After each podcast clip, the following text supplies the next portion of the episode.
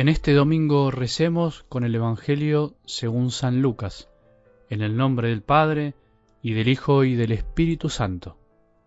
Jesús dijo a sus discípulos, No temas, pequeño rebaño, porque el Padre de ustedes ha querido darles el reino. Vendan sus bienes y denlos como limosna.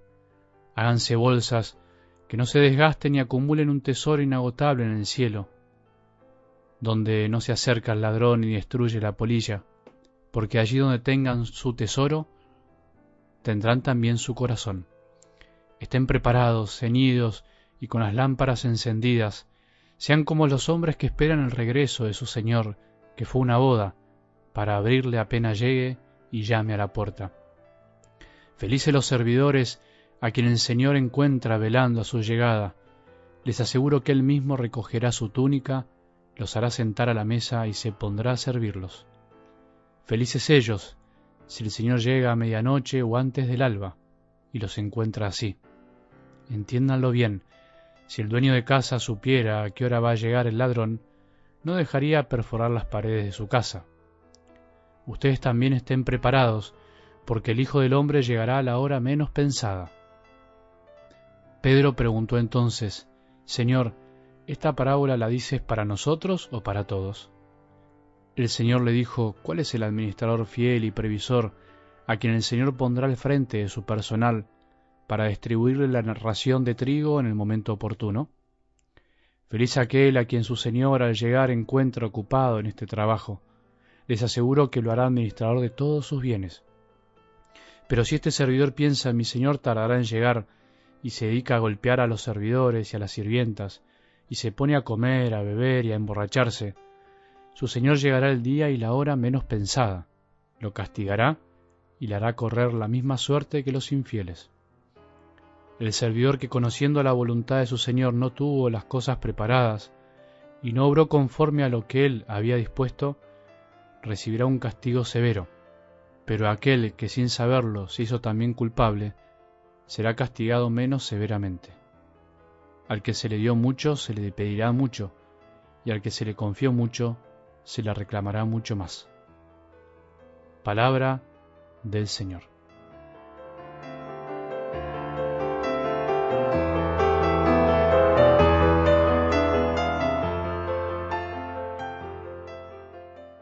Venimos escuchando domingo a domingo del Evangelio de Lucas cómo Jesús va camino a Jerusalén, y en ese camino donde Él entregará su vida por nosotros al final, va dando diferentes enseñanzas a sus discípulos y a nosotros. ¿Qué significa ser discípulo de Jesús? Y por eso, para comprender el relato de hoy, no hay que olvidarse del domingo pasado donde Jesús nos advertía fuertemente sobre la avaricia. Cuídense de toda avaricia, porque eso en el fondo nos hace mal, Cuídense de lo que hace que se miren a ustedes mismos y se queden solos en la vida, que terminen hablando solos con su alma, como le pasó a ese hombre de la parábola, ¿te acordás? Y por eso los ricos ante los ojos de Dios, en definitiva, son los generosos. Vos y yo seremos ricos a los ojos de Dios si somos generosos en nuestras vidas, con nuestras cosas, con nuestro tiempo. Eso es lo que le interesa a Dios, nuestro Padre. En la medida en que somos generosos, vamos experimentando la verdadera felicidad que brota de saber que hay más alegría en dar que en recibir, y no estar esperando incesantemente acumular y acumular cosas en nuestras vidas. Por eso hoy Jesús nos dice claramente, acumulen tesoros en el cielo, llenen la bolsa en el cielo, que ahí no se va a desgastar, ahí nadie los va a robar. Por eso acumular tesoros en el cielo es también ser generosos en la tierra. Empezar ahora a acumular tesoros en el cielo es tomar el camino de la felicidad, dándonos cuenta que en la medida que damos, vamos atesorando amor en los corazones de los demás, y eso jamás se perderá. Nadie nos puede robar eso. Cuando tomamos conciencia y cuando comenzamos a experimentar en nuestra vida lo lindo que es dar para que en el otro quede algo de nosotros, que en definitiva es el amor, y en nuestro corazón también queda algo del otro, nos empezamos a dar cuenta que el verdadero tesoro en la vida es otro. Ahora, en la medida en que pensamos que dar cosas o tener cosas buscar nuestra propia gloria, buscar nuestra propia fama, o enfocarnos en nuestros propios proyectos y así ir quedándonos solos en la vida, hablando con nuestra alma, nos tenemos que ir dando cuenta que ahí no puede estar el camino de la felicidad, que nuestra plenitud no está en eso.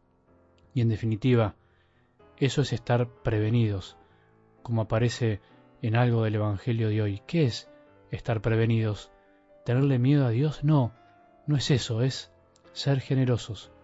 En definitiva, el que está prevenido, el que espera en todo momento la presencia de Jesús en su vida, no solamente en la hora de su muerte, sino también encontrándolo en su trabajo, en su familia, en la oración, en la Santa Misa.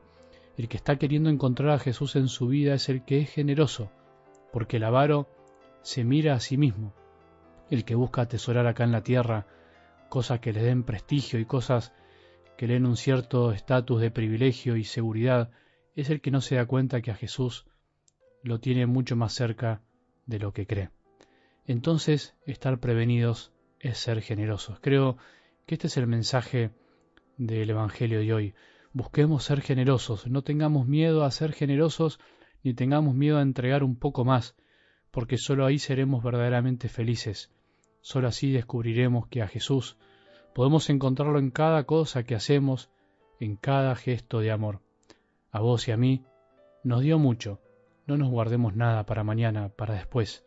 Demos todo lo que esté a nuestro alcance que tengamos un buen domingo y que la bendición de Dios, que es Padre misericordioso, Hijo y Espíritu Santo, descienda sobre nuestros corazones y permanezca para siempre.